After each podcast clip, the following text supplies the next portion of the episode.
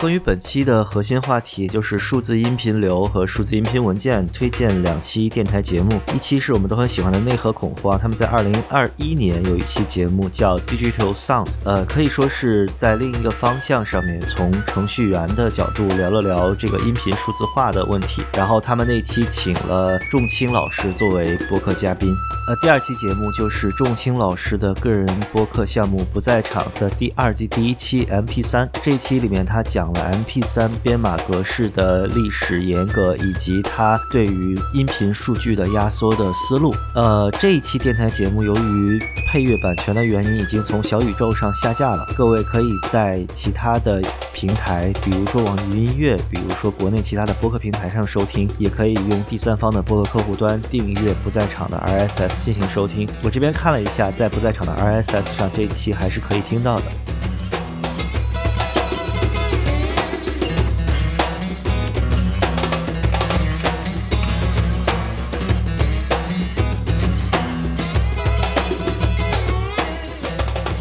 在这个寒冷的冬天，欢迎收听老司机。呃，我是孟获。大家好，我是大脑。呃，大家好，我是 Jeff。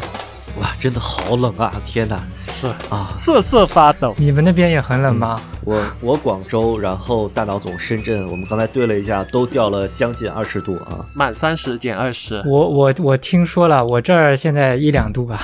啊，姐夫总比我们更北方。浙江已经算北方了啊！嗯，我我前段时间前段时间降温之前，广州那边应该还在穿短袖吧？对，是的，嗯，我星期五都还在穿短袖。对啊，我也是啊，星期五啊，星期五在穿短袖，甚至星期六的凌晨我都是短袖。对，然后下了一场雨，就天亮之前刮了几个小时的风。对，然后就听说听说展会被冷跑了。嗯，一夜入冬。哎，对，原来的展会是室内，然后这回展会呢放在了一楼的大厅，两个大门开着，然后我非常心疼 这次广州展的 show girl 们，然后模特们，我靠，真的是啊，真的是非常敬业啊，就还穿的那么少啊，很很厉害啊。这期老司机杰夫总，你来干什么？真的真的是啊，我我我只是来见偶像的。嗯。哎，前一期节目听完了没有啊？前一期节目听完了，听完了。这个追一下作业，嗯。但但我你我说听完的时候，我似乎好像又回了一下，我听了个什么？啊，就是 CD 的那期节目啊，我们。哦哦哦，对对，那那那期听完了，我以为说前一期老司机，我回了一下，前一期老司机讲的啥来着？哦，对，那个前一期老司机讲的 ASO 和 WhatsApp 啊。啊啊啊！对对对，老老司机就是听完一期之后，第二回回过几期之后，你再去想，就不知道到底讲了啥。当时，呃，行吧，跟我们大学上课差不多。其实，上上周讲了啥？如上，如听。对，所以前面老司机，我我起码听了三遍吧，应该起码听了三遍都。好的。呃，其实就我们前一期飞行员啊，聊的是 Dream Disk 嘛，就水月雨的梦想碟机啊。其实我们小鹿这期老司机跟那个也有一点关系，就是我非常哎，能说非常惊讶的发现嘛，算是比较惊讶的发现嘛，就是即使用 Dream Disk 这个便携 CD 体积的 CD 来放。同样一张 CD，然后也比这张 CD 抓出来的抓鬼文件要好听。当然，这个很可能是我的 PC HiFi 没有很认真的搞啊，就随便接了个解码器啊什么的。你认真搞了也这样，我数播也这样。不不不，好的数播还是能弥合的。我个人个觉得，那你要看有多好，就是我那种呃。对，就是要多好，嗯，可能我估计得万元，然后几千的我试了一下，差不多也就那样。对，呃，是这样的，对，所以我们今天来聊聊这个同样是数字啊，我们很多发烧友这个津津乐道的数字和模拟之间的差别。那么数字和数字之间有什么差别呢？就是同样是 PCM 流，播放 PCM 流之前，CD 和数字文件它们之间有什么区别？我们今天来好好唠唠这个事情啊，嗯。行，那今天主咖还是大脑总。我们接我简单列了个提纲啊，但是我现在看这个提纲其实就没有什么特别强的逻辑，我其实还是想到哪儿写到哪儿的。是一个想到哪儿说哪儿。对，一个文科生的各种疑问啊，混合在一起。就首先我们来聊聊什么是 PCM 流吧。就 PCM 流是什么东西？啊，它肯定是数字，我知道，然后它肯定是有那个采样率和采样深度的，但是具体它是一个什么样子的数据啊？它和我们嗯平时所说的就 Windows 里面见到的数字文件肯定是不一样的，对，对吧？呃，PCM 流呢，更多是芯片级别的，会体现在比如说它有几种不同的封包形式。我们常用的话就是，比如说有 iPhone S，现在很多解码器它它也有那个 iPhone S 这个接口，它一般是通过那个 HDMI 那根线去传 iPhone S 嘛，然后也有同轴、呃光纤、呃 AES 这些不同的 PCM 流的封装形式。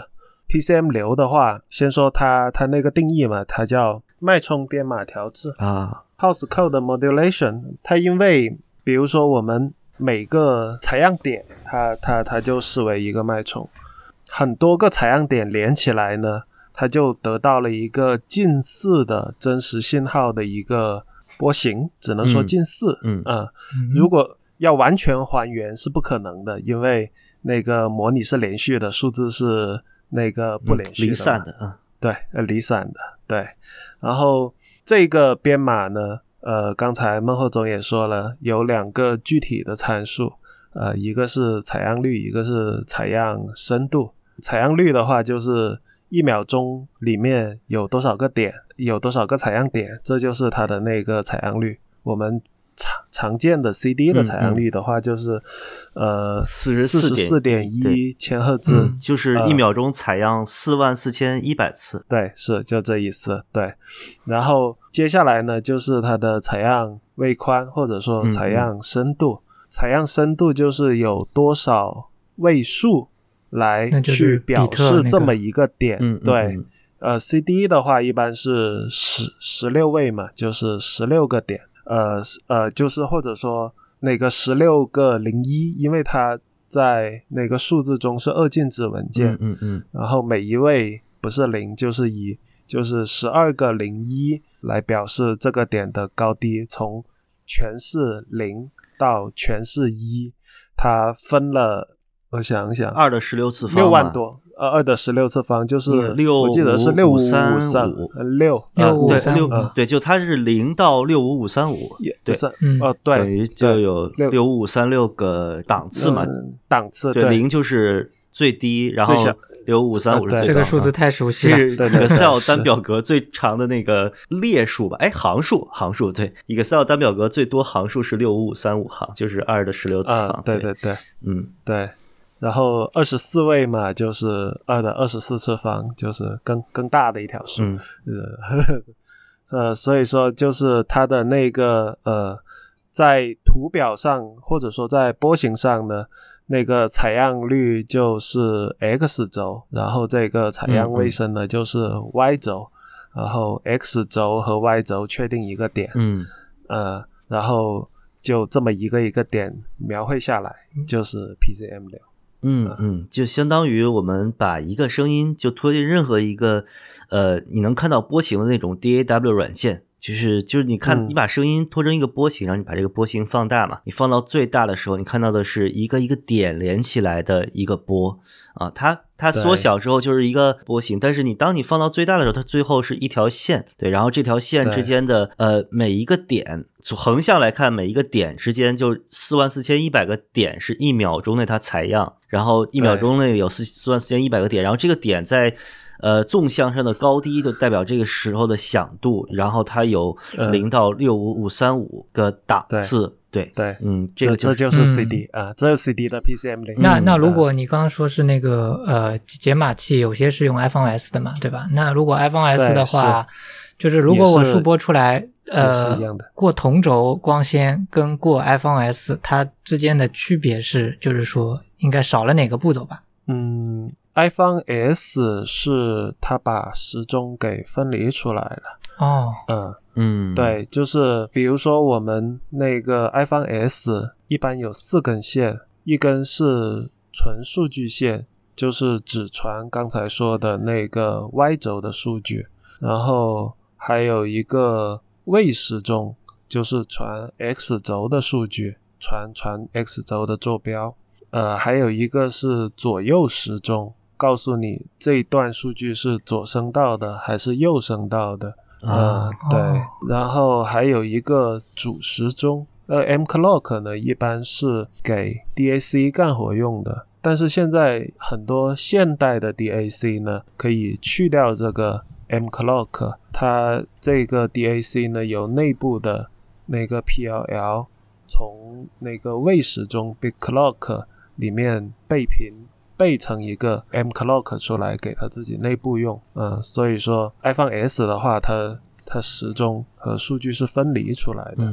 但是同轴、呃光纤、AES，它这三个呢，因为同轴和光纤它相当于是呃单端传输，它就一根线；AES 呢，只不过是平衡板。其实它两条线呢，是为了做差分信号，它是一个相反的信号，它不是说是两个通道，它其实这些个都是一个通道的数据。所以说你一个通道呢，它就把刚才所说的。那个时钟给编到那个和数据混着编一起发了，所以到芯片端呢，还得把左右时钟和位时钟从数据那里给解调出来，再恢复出来。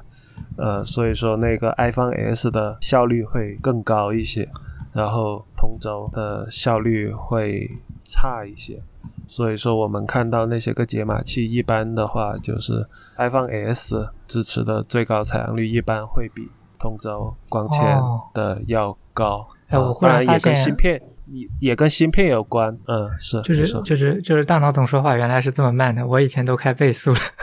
啊，呃，我本人说话就很慢。我我会把大脑 总的那个重复和。空白的地方剪掉的啊哦，那我我大概我大概明白了，我大我大概但你也会开倍速是吗？嗯，对，本本来就本来这人就是比较慢性子的一个哦，是嗯呃，然后然后刚刚说到那个时钟是分离出来的，那是不是可以解释？就是说我之前用那台 NT 五零五啊那个机器，然后它我发现其实在。呃，比如说我同轴连 CD 或者光纤输入它去解码的情况下，它连这个时钟好像是并没有在工作的。连哪个？就是我外面就是它，因为那机器也有个时钟接口，我可以接个时钟嘛。嗯，对，我发现在呃 PCM 跟呃不啊在在在在那个同轴跟光纤的情况下，它其实是不工作的。嗯，对，所以时钟看看机器了，看机器这样子的是吧？对，是看机器了。有呃，我记得之前。呃，那个谁，山林，嗯，也有一个那个支持同呃，不是支持那个自时钟输入的这么一个机器。说到时钟输入之，呃，之前好像以前老司机聊过，他那个看是自时采样率，一般三菱那个是给采样率进去，我记得。呃，现在有一些厂商呢是给时兆进去，当然就是参考源的不同。这种的话。看机器怎么个支持法吧，反正现在各家这种时钟的标准的话，各家不太一样。像我自己那个 Linux 的话，它的那个外置时钟输入支持好几种，既支持采样率输入，也支持采样率的二百五十六倍输入，就是那个一般 M clock 的频率哦。然后还有还有一些奇奇怪怪的视频的那种。时钟同步，比如说什么二十七兆啊，这些，嗯，一些一些视频视频那边的那些个频率，所以说所以说看吧，看看机器了，这这个它并不是一个所谓的呃行业标准，就是在时钟同步这一块。哦，我我以为我以为都是这样的，因为你刚刚说那个同轴跟光纤合在一起的嘛，时钟，那它本身带时钟信号，它就。外面的那个时钟信号，我在想可能就合不进去，我是这么猜。有有能合进去的，有能合进去的，可以可以，是没错，有能合进去的。像三菱那个，如果外面喂一个好一点的时钟的话，它出来的那个那个时钟信号的质量会会好一些。好，只只买得起 C 幺六，C 幺八太贵了。啊，不是那个是老型号，三菱那个是纯转盘的那个型号叫叫什么来着？T 三点二吧，好像。好，我那我可能不太不太，哎我可能不太知，道这很老很老很老的一个东西了。它它以前万元档有有两个型号，一个是那个 CD CD 三点二，一个是那个 T 三点二。T CD 三点二的话是带那个它自己带了个 DAC，就是模拟输出。我记得还带了电子管。嗯，我好像从来还没玩过三三菱的那个机器，对，呃，之前之前大哥家里，呃，大哥，大哥那个现在应该呃，大哥大哥大哥现在还有还有那个应该还是这一台。啊，它那个 T 三点二呢，就是它不带内置 DAC，它只有同轴和 AES 还有光纤吧，应该、嗯就它只有数字接口输出，就是纯转盘。然后我记得还有一个那个那个采样率输入，还有个采样率输入，嗯就是也就就可以外面挂一个四四点一 K 给他，然后声音确实会好一些。嗯嗯，让让你来旁听或者让你来捧哏，你不要给我跑题啊！我们在聊啊 PCM 流，就又搞到硬件上去了。呃嗯呃，这个呃，反正 C 他他因为同轴也哎是 PCM，是是行行，那那你们继续，不是，好，这个人，呃，这个 那我们刚才说到说了那么多时钟信号，就也问问呗，就是 PCM 流这个数据文件里面有没有时钟相关的信息，还是说时钟 clock 这边它完全是 DAC 那边给的一个呃对齐的标准，然后再去对 PCM 流里面每个采样点的数据呢？呃，这个 PCM 本身就是包含时钟信息的，嗯嗯就比如说你你一秒钟有多少个采样点，它这个是 PCM 流里面就就规定好了的嘛。呃，它四十四点一，它就它就按它就按四每每秒四十四点一个点去播放，是这样。呃，这个流呢，一般是从那个基本上要不就是硬件规定好，要不就是比如说像 CD，我我是固定了四十四点一每秒出四四点呃四四点一千赫一千个，这个是那个协议呃 CD 协议呃规定好的东西，只要我采购了这么多个点，我就按照这个速率去放就是了。在电脑那端呢，规定采样率的点呢，就是文件干的活了。哦，就比如说，呃，讲一下，就是在那个文件跟那个 PCM 流的区别嘛。就是定采样率的话，如果说是，嗯、PCM 的话是协议本身就定好的，比如说 CD，啊，我雷打不动的四四点一，啊，但是如果说要用别的采样率的话，那就是比如说是别的文件的事儿了，那就是一般我们在电脑上它会有什么二四幺九二嗯这些东西，就是幺九二这个东西呢，就是由文件来定的，它不是由 PCM 码流来定的。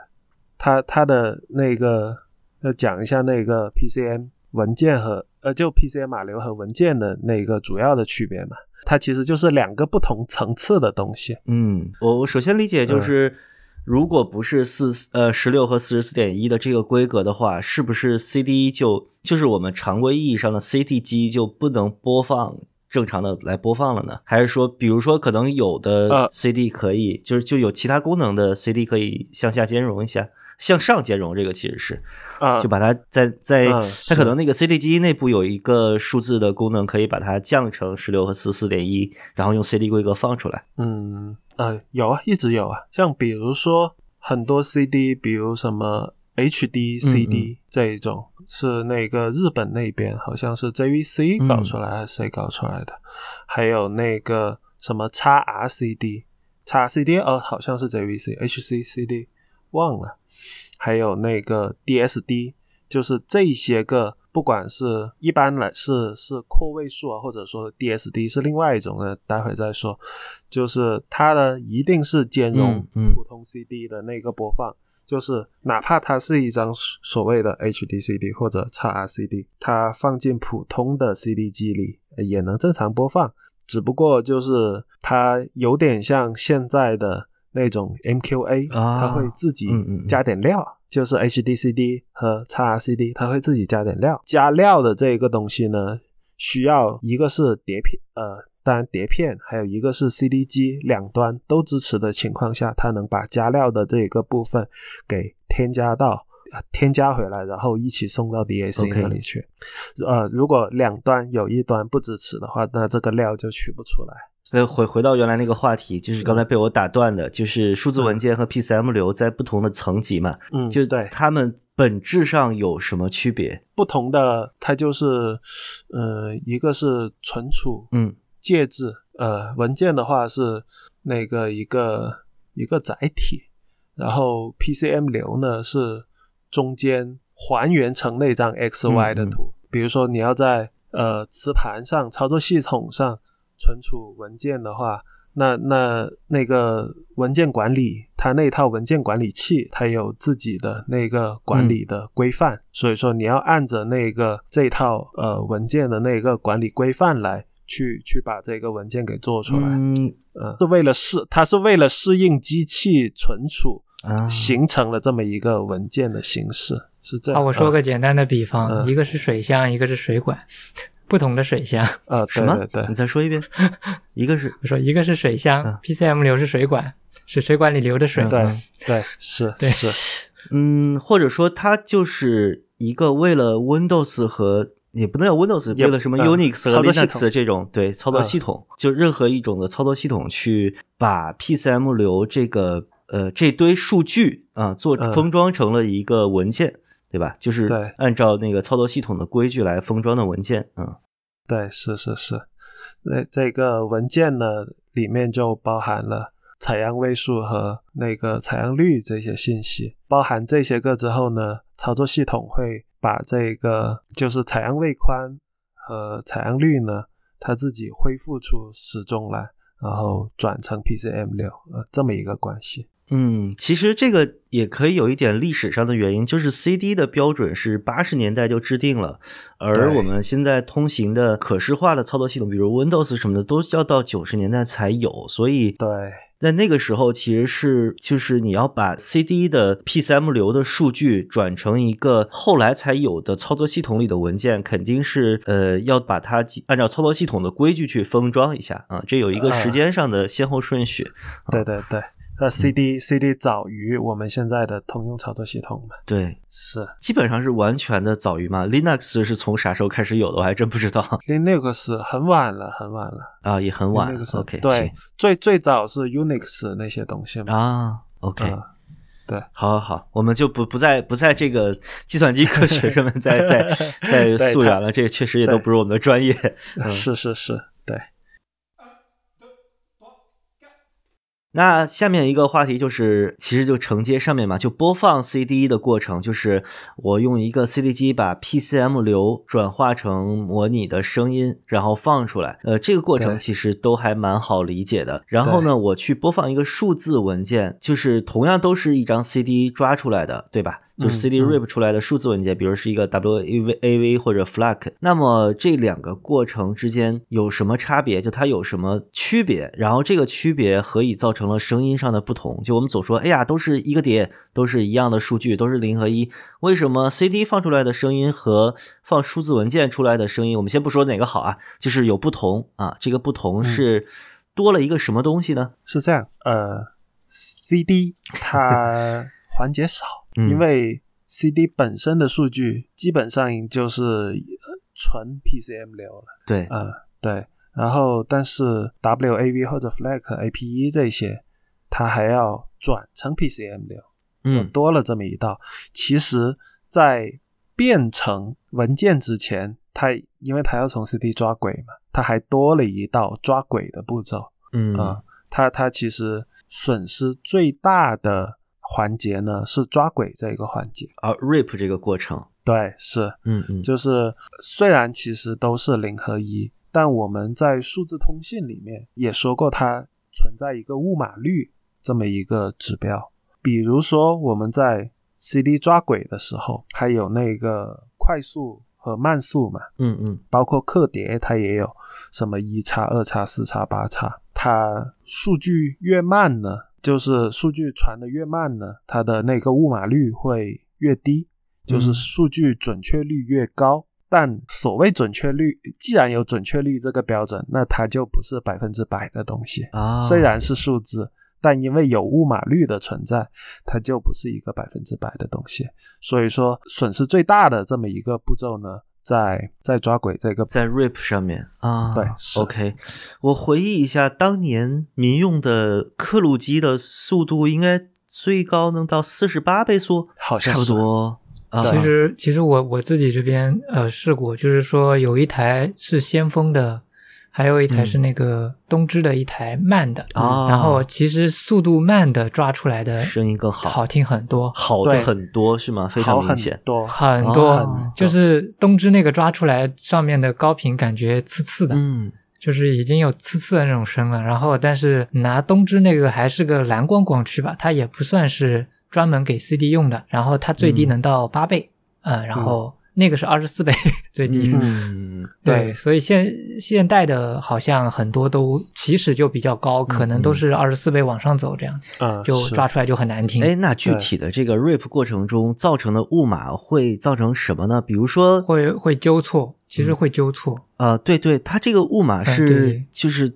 发生了什么样的错误？比如说某一个点原来是就是 CD 盘会，比如说会刮花哦、啊，你你一花了之后，因为它的它的那个，你看 CD 点上的那个纹路啊，都是很很细小的，你稍微是是。一一一过那个花纹一折射，呃，那、嗯。那那你的那个数字就不是你想要读到的数字了。嗯，比如说连续的三个点，可能一个点是四八零零幺，一个四八零零二，然后第三个点可能它直接丢失就变成了零，然后后面的点是四八零五六什么的，就它连续性上面就突然出现了一个缺失。那么如果是纠错的话，就会把这个，比如说就这个中间这个零这个数据就平滑了过去，它也纠成一个四八多少多少多少近似啊，值。对对对，就其实是猜出来的。对对，我们可以想象，就是当这个点缺失的太多，或者说它修复的这种数据太多的话，它毕竟不是原数据，你中间可能是四八零三二，哎，它会猜一个点。对啊对啊我我一直以为是平滑过去。不是呃不呃不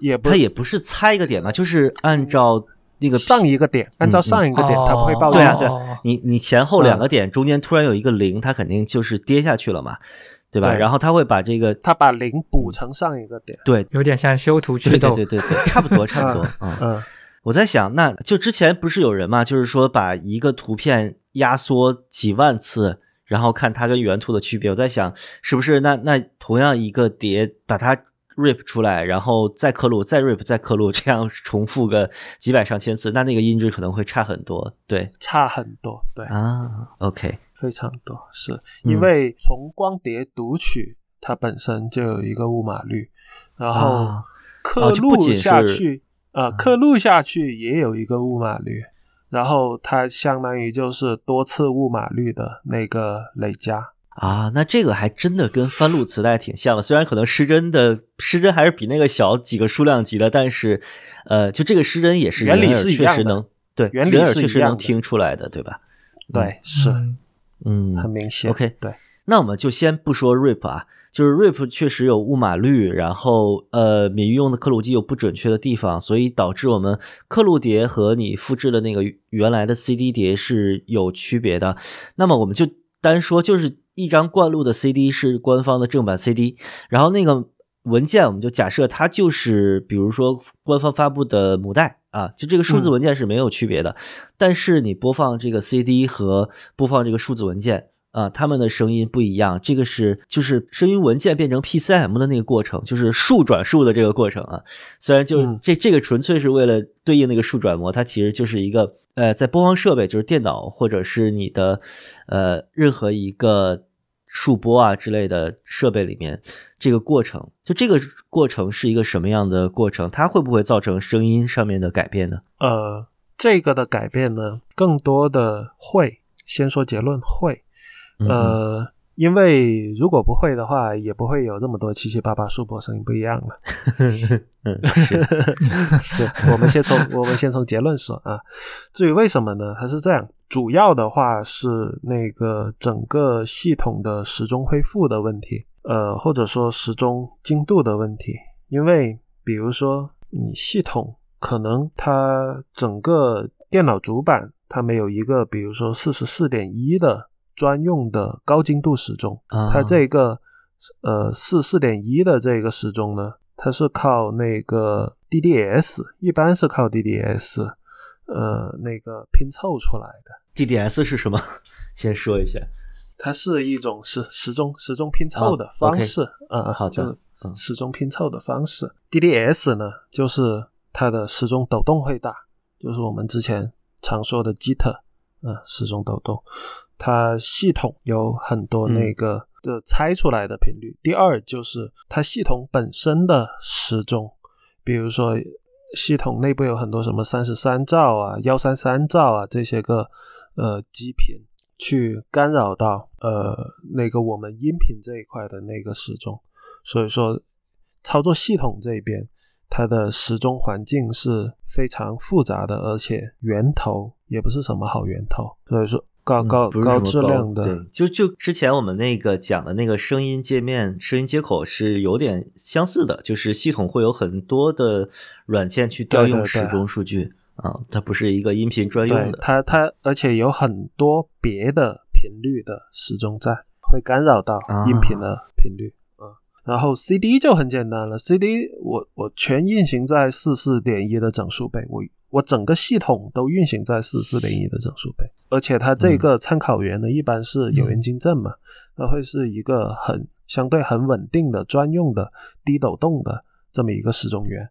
所以说，就哪怕是同样没有雾码的情况下，CD 它出来的信号质量会比文件转成 PCM 经过操作系统这么一招的信号质量要高，就在于 CD 它可以用一个很简单的系统，整个系统哪怕主控也跑在四四点一的整数倍，而且是低抖动的时钟，呃，优势 CD 的优势在这里。嗯，不管是我们之前聊 ASO 和 Wasapi，还是这次的 CD 和这个数字播放的区别，其实我们都发现，呃，数字世界也是一样的，就是它并不完美，呃其实并不完美。对、嗯对对对，它首先它并不完美，它也有误码，有这个呃通道挤占的问题。对，就是专一功能的设备往往会把事情做得更好，更接近那个理想的模拟的状态。而多媒体啊、多通道啊，或者是同时执行很多任务的地方，就是像一个嘈杂的市场一样，很有可能你的这个播放音频的动作会受到很多其他的动作的干扰。嗯。我在想，很多人就当年第一次把 CD 插进电脑里面，用那个 Windows 系统任何文件管理器打开 CD 的时候，都会有这个疑惑，就是为什么 CD 里面不是一个一个的音频文件，或者说 像我小时候干过那种傻事，就是把 CD 的文件全都拖到硬盘里，然后发现 哎不能播放啊。就是为什么？其实 CD 和 CD-ROM 不是一个东西，对吧？它只是都存在了光盘上而已，但是它对，它只是但介质那个 CD 的话，它是按 CD 的那套协议标准；CD-ROM 的话，就是按着操作系统的那一套协议标准，两个协议标准不一样。嗯，CD 其实比我们常用的操作系统要早个很多年，对吧？对，是，其实我们是在用一个嗯新的系统去打开一个老的存储介质啊。对，是这样。哎、我怎么觉得咱们乱聊，但其实把提纲的 好多东西都说的差不多了。嗯，啊，确实，是是，嗯，那我们来说说压缩吧，或者说就是我们常说的压缩这个词，它很有可能是下面涵盖了很多意思。对，比如说 FLAC 对于 WAV 是一种压缩，但是 WAV 呢，我们常叫它无损的音频文件，但它其实也是对 PCM 流的一种操作系统下面的数字封装，对吧？我们用这个词是不是更准确一些？封装好一点。对啊，那么当我们说压缩的时候，对 FLAC 和 WAV，呃，就是我们这种所谓的无损压缩，以及 MP3 这种所谓的有损压缩，它们的压缩的概念其实是不一样的，对吧？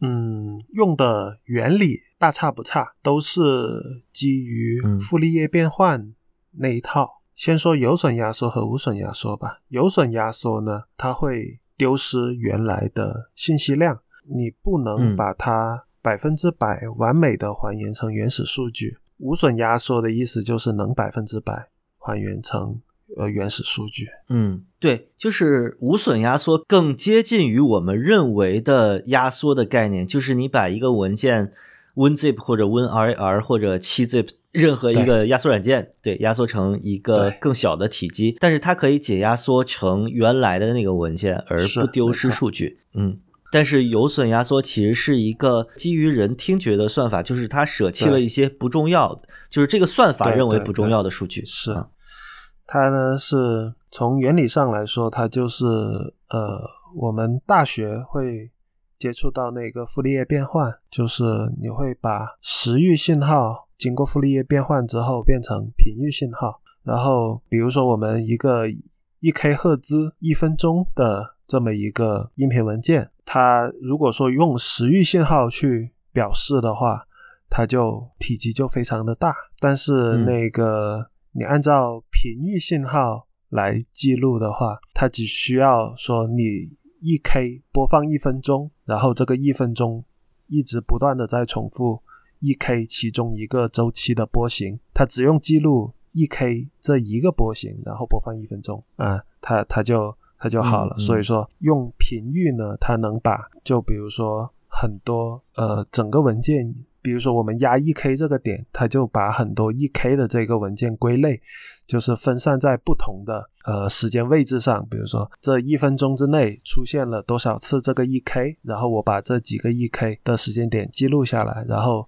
别的频率多少个呃三 k、五 k，就以不同的那个频率点当成一个频率点去处理，然后它它只需要记录不同的那个时间段就行。啊，把然后把这个一 k 多少 k，然后再还原回去，就得到了这个压缩的效果。对，这个其实呃想起了我之前和同事打的一个赌，就是呃有两个文件记录的形式是比较笨拙的，一个是 WAV，一个是那个当年 Windows 最原始的一个图片的文件叫嗯 BMP。对，就是 Windows 画笔的一个另存为的时候一个文件模式，它就是呃忠实的记录一每一个呃点对对对，记录每一个点的数据，就是 BMP 是每一个像素点它有一个 RGB 的数据，然后它每一个点都记录，并且不进行任何的数据压缩。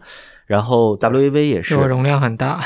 当时我们就打赌，我说是一张全白的 BMP 和一张 BMP 的图片的体积是一样的，然后还有一个是完全静音的 WAV 和一个同样时长但是是一首歌，这两个文件体积是一样的。然后同事不信就跟我打赌，然后输了几顿饭。对，哎，对，嗯，对，这个就是完全不经过压缩。但是我刚才听了，就是你说傅立叶变换的那种方式，它其实和 JPG 就是 GoPG 这个啊职场经常用的这个后缀名的说法，对他们嗯压缩那个方式和那个呃思想还一个思想挺像的。就是一个思想，呃，就是一个思想。对对对，对对，它是把相似的数据归在一起嘛，当做一个数据去处理。嗯嗯，对。然后 MP 三这种算法呢，可能就是把一些近似的、微小的，他认为人眼难以察觉的差距舍弃掉。有有两个点很接近，呃，就是这两个虽然是接近的，我也把它当做一个点了。然后它其虽然它不是一个点，它是接近的点，我也把这两个点给合在一起。但还原回去的时候，嗯就另外一个呃不是那么像的点，那那那只能说这一部分就就丢掉了。所以说，它虽然压缩压缩率高，它就是它把一些那个不是同一个点的点都给都给当做一个点，所以说它比有无损压缩的那个嗯占用的体积会更小。就是我们如果为了追求体积上更小，我们可以把 MP 3的那个采呃那个叫什么 kbps 码率对吧？码率降到更小，它就会舍弃掉更多的文件。虽然音质越来越渣，但是达到我们的文件存储目的就行吧。比如说一段语嗯音，对，嗯，我记得电话的好像是八 K 赫兹，对对就可以了。对，人声它的采样率并不高嘛，呃，人声它的频率并不高，像嗯。那个八 K 的采样率的话，就能采到四 K 的信号。对对对，啊，对对对正负啊，它它哎有道理。你人声人声，我们自己干过后期的这一种，也知道你人声到四 K 也就差不多到头了。正常的语音来说，你又不是唱歌，唱歌有唱歌它可以飙到更 更高的一些，它的泛音呢会会会有嗯更高的这么一个是是，那啥，但是正常语音说话它不会用那么高的语调，也不会有那么高的泛音。嗯，呃，那那所以，我其实用那个呃 AU 打开的时候，它那个频谱那个东西其实就是频域上的状态，是吧？对对是的，啊，那那如果频谱我看 MP 3上面都会切一节嘛，它直接就是把高频切掉了，对对对，是是。啊压缩的狠的话，那唱歌可能就是只有基因还留着，对所有的泛音都没了。嗯，对。啊，是的，所以这也是为什么，就是当音频文件压缩到最低、最低、更低，就完全不计音质的压缩到一定程度的时候，你会觉得，或者说像我我们这种八十年代的人会觉得，哎，像电话里的人声，对，就是老电话里的人声。现在手机的那个通讯，虽然它，但是它的那个失真是数据丢包导致的，嗯是另一种失真。啊，但它就没有电话的那种失真那么稳定的一个性质，就听起来是那个味儿。因为它嗯电话也把那个码流给提上来了。啊，现在高高清通话的话会提到哦三十二 K，好像，嗯，是，三十二 K 哦，就就能采到十六 K 的那个呃高频信号了，相当于，嗯嗯，对，嗯。是，三十二 K，就八 K、十六 K、二四、三十二，有这些个采样率在。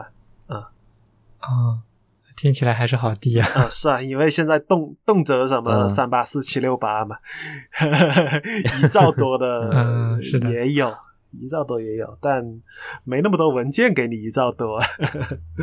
是，嗯，嗯，是都是自个儿升上去的，都是拿二四四四幺他妈升到升到七六八，让你感觉嗯，其实他也它母带也就四四幺。嗯想起当年的那个还是三 G 啊，就四 G 网还没普及的年代，三 G 的时候，大家为了发个动图，要把那个图片要把那个 GIF 狠狠的压缩，就导致每一帧看起来都像筛子一样。对，但是大家都不太在乎，只要你能 get 到那个表情就行了。马赛克动图，对对对，嗯，现在确实少见了啊。但是你想想那个时候的图片的压缩的情况，那些发绿的表情包啊什么的，对，电子包浆，嗯，对对对对对，其实现在微信还是限制一兆。嗯，对，其实你你也就能明白有损压缩的思思路是什么了，就是损失质量，保留信息嘛，就是只要信息以最高效率传输就行。但是数字封装和这个无损压缩其实是就基于 CD 就是 PCM 流的这个数字封装和一次压缩就记录吧，其实也是对于操作系统嗯和文件存储这边的一些数据操作啊。哎好，那最后我们说说 DSD 吧，介绍一下这个我确实没有那么了解，它应该也是索尼飞利浦那边公布的一个是高于 PCM 的，怎么说采样率和采样卫生的它它没有采样卫生生这回事了吗？它是另外一种调制方式了吧？哦，啊，它是这样，你来讲讲吧。那个它呢有采样率，但是它的采样卫生呢变成了一比特，就是只用嗯一位来嗯表示数据。它是那个我们叫脉冲密度调制，它这种呢叫 PDM。它呢有 PCM 不一样的地方，它就是在于这个采样卫生。它呢是 X 轴有，但它 X 轴的那个采样率呢会高很多。比如说，我们嗯经常看到有最低是 DSD 六十四，然后上去幺二八、二五六、五幺二幺零二四。这个六十四的意思呢，就是 CD 采样率的六十四倍。就比如说，呃，D 以嗯 DSD 六四举例，它的采样率就是四四点一乘六十四的等于二点八二二四兆，应该是我记得，它就是二点八的采样率，然后 Y 轴上只有零和一那个点，呃，啊，就是有和没有只有有或无。然后低电平呢，就是比如说同一个小的时间段内，这个一出现的越少，它的电平就越低，因为它要过一个低通滤波，它是相当于整个信号取一个短时间内的平均值。嗯，对，就是比如哦说你在十个采样点里，举个例子，在十个采样点里，你有一个一，那这十个采样点的平均电平就是十分之一，就是它它区分电平高低的这是有意思比如说你啊十个采样点里有五个一，那就是那这呃十十个采样点的平均电流就是零点五，呃，比如说就是这么一个意思。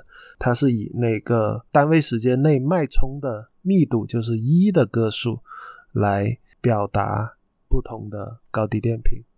嗯、因为它是一个个脉冲，它的脉冲的频率非常之高，就呃它的频率就是比如说是二点八兆嘛，它二点八兆，它滤波器也、嗯也很好设计，就比如说你哪怕呃那个滤波器干到一兆，它的这个信号它都能比较还原的变成音频信号。因为我们带外，呃，像 CD，CD 之前有一个说比较烦的地方，就是因为它过滤波器之后，它滤波器有一个带外噪声，它很多带外噪声压不住，就导致了 CD 的这个滤波器，呃，设计的比较困难。你又要带内增益比较平顺，然后带外的增益你又要压得住，所以说 CD，CD 它做好，呃，需要在模拟端会比较费功夫。但是那个 DSD 呢，在模拟端就不用这么费功夫，因为我的带外噪声你根本听不到，这么超级远离你人耳的那个响应范围。会，其实它就是信噪比呃不是是 PCM 要高很多。嗯，有效信噪比确实会高，对，但是可能实际测出来的话，OK，嗯。会差一些，因为仪器上面会差一些，但是那个确实高码率的 DSD 的话，它细节是会丰富很多，这就是我们说有效性噪比，确实会好，确实会好。哦，嗯，就是它很多很多带外噪声，哎，就很容易被干掉了，而且你滤波器，因为一个是相当于正常来说，比如说干个三五百 K。你就可以在二十 K 的这一段会很平顺，很平顺，基本上一阶呃一阶滤波器也就够用。之前像呃 CD 老时代 CD 一般要过个三阶滤波器，然后我们在学模电的时候，就是过的阶数越多，它的那个甚至会影响到带内的那个频率响应。它在越靠近尾巴的时候，越靠近那个滤波器截止频率的那个点，它会翘得越高。对，然后嗯，带外特性也会越难看。嗯，是这样。所以说，在换成 DSD 之后呢，主要是提高采样率。它是用提高采样率了之后，它它把滤波器设计变简单，但它和 P DSD 六十四和没压缩过的 WAV 其实是一个大小。哦。它它是还是两倍来着？我算算，嗯，十六位的话就两倍，两倍，两倍是啊，就体文件体积是两倍。对我我稍微算一下，好像是差不多。你这么一说，对，因为比如说我们算呃采样点嘛，算 CD 就是四四点一乘十六，对，就是有四四点一乘十六这么多，就单独一个声道来说就这么多个点，然后 DSD 呢？就是直接四四点一乘六十四哦，对，那那那还得再嗯，那那是个四倍的体积关系。我听起来还挺暴力美学的，挺挺暴力美学的，就是算靠算法来就在靠靠上面再靠靠调制方式的不一样。嗯嗯嗯，OK，这个调制解调，这个其实就是那个 Sigma Delta 的那个过程。嗯，调制解调有很多种。比如说，嗯，我们在射频电路里面，嗯，以前主要有三个调制的指标，呃，一个是调幅，一个是调频，还有个是调相。幅就是调幅度，一频呢就是调频率，相呢就是调相位，就是最底层的有这，因为物理信号的话是。这三个东西，现在所谓的调制都是在这三个东西上下文章，但那个数字的话，调调频会调的多一点，就频率调制会调的多一点。我刚才是问了个什么问题，来了这么一大段，我根本听不懂 的。就就 DSD 和 PCM 的区别，相位啊，这这这是呃，对，这这就是最最原始的那个信号所。所具有的那个信号特征，然后从这三个不同的信号特征去把这个信号给调制成利于发、利于传输的这么一个模式啊。然后，然后还有传输方式 DSD 的这个，我记得之前老司机讲了一整期。DSD 的话，它它也是基本上三根线，它一根是 X 轴的这一个横坐标，就是比如说你是二点八还是。五点六还是什么十一点二呃这么一个 clock 一个位时钟，然后它的左 data 和右 data 是分分开来的，它就不需要告诉你哪一帧是左还是右，它直接是一根线就传一个声道的信号。嗯，对。哦哦，我之前好像也有那个找人做那个 iPhone S 线，然后把两个厂家的线序都发他了，他死活就来回好几次做不好，就是一会儿是 PCM 能播了，但是 DSD 播不了了。一会儿是 DSD 没问题，然后 PCM 又播不了了，就这样子。就是 DSD 跟 PCM，它跟厂家定义芯片的那个 DSD 有关系。像那个 TI 的芯片，DSD 的口跟 PCM 口是分开来的。但是像现在什么 ESS 啊，AKM、K、AKM 我不知道，反正 ESS 是 ESS 我说 ESS 是把那个。DSD 跟 PCM 合在了一个口，啊，是，所以说，所以说，因为后端解码芯片不同。它这个口的复用的话，会出现一些矛盾，因为 iPhone S 线它本来就是一 HDMI，但是这个东西呢是近几年才搞出来的，它也不是一个航标。OK，嗯，突然觉得知道那火是谁放的了。嗯 嗯。A K M 啊，A K M 不说，那个那那个火那个火在日本呢，跟跟咱大陆没关系。啊，特意跑去日本放个火。其实 A K M 的芯片的话，特别是 A D C，我我还是挺喜欢用的，因为那个一是 E S S 没有，呃，现在有，以前没有。呃，第二它那个有个硬控模式，就是你只需要配置外面 I O 口管角的高低，呃，这个 A D C 就能用了。但 E S S 这个。的话呢，呃，它你还得非得外面挂一个单片机去写它内部的寄存器，还要另外多加芯片，呃，就很麻烦。对于我这种那个编程苦手、编程小白来说，就特别不愿意用到单片机这个东西。嗯，我就希望没有没有单片机，外面 管脚拉高拉低，我就我就把这个活给干了，是这样。嗯，行，杰夫总作为老司机的忠实听众啊，就复习过很多老节目的。这这期觉得听明白了百分之多少？听明白了七八十吧。嗯，可以可以啊，还可以，因为因为可能可能老司机节目讲的比较快，但这边我发现，哎，大大脑能说话确实挺慢的 一直以来都是这样啊，都是我后期上剪刀的，不也不是剪刀，可能我倍速的关系哦。其实我们在基础的层面，如果调分缕析的话，大家都是能懂的。但是和任何的具体的工程人员去聊，他很可能是直接从一个概念跳到了具体的工程实践，比如说一些接口啊、一些芯片的引脚啊什么的，然后芯片内置功能啊，然后就听懵了。对，嗯，这就是硬件工程师的那个逻辑。对，呃，嗯，但是如果一个程序员的话，可能会另一个方向，就是他会跳过一些，就是就是一个行业的人会跳过他们有一些东西，对。有一些共识性的东西，但其实对于我们来说，就得一步一步就挨着这么去引导过来。但是没办法，这可能是好几年的大学课程，对吧？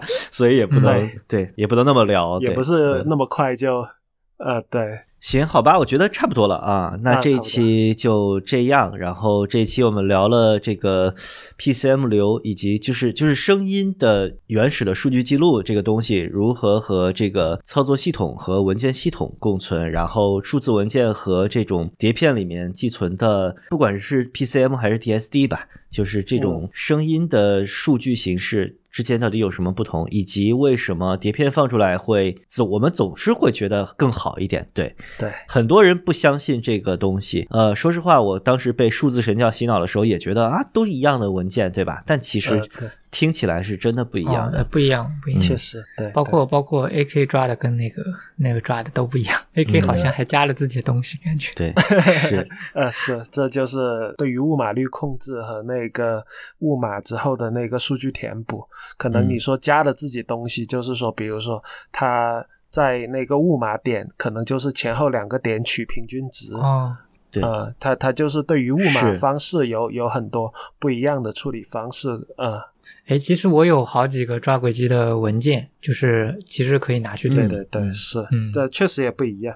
就先不说误码了，就完全一样的数字文件，你解析出来和呃你播放这个数字文件的就完全没有损失的碟片，其实也是不一样的，因为它经历了一个过程，而不同的系统，呃，每一个系统里面的每一个过程，对于这个最终放出来的结果影响都是不可逆的。就是我们可以知道原因，但是它确实会造成不可逆的影响。这不叫不能叫不可逆，就是确实是有影响的。这也就是为什么就是发烧友总会说多个香炉多个鬼，这个是鬼并不是一个玄学或者迷信的东西，而它确实是内部是有技术逻辑在里面的对，哎，其其实我们好像还没说 AAC 跟 OGG 啊。啊。那个就不用说了呀。那个的呃，压缩的原理跟 MP 3一样的是一样的，对，对。它其实任任何数字信号的呃那个压缩都是用了傅立叶变换那一套，嗯。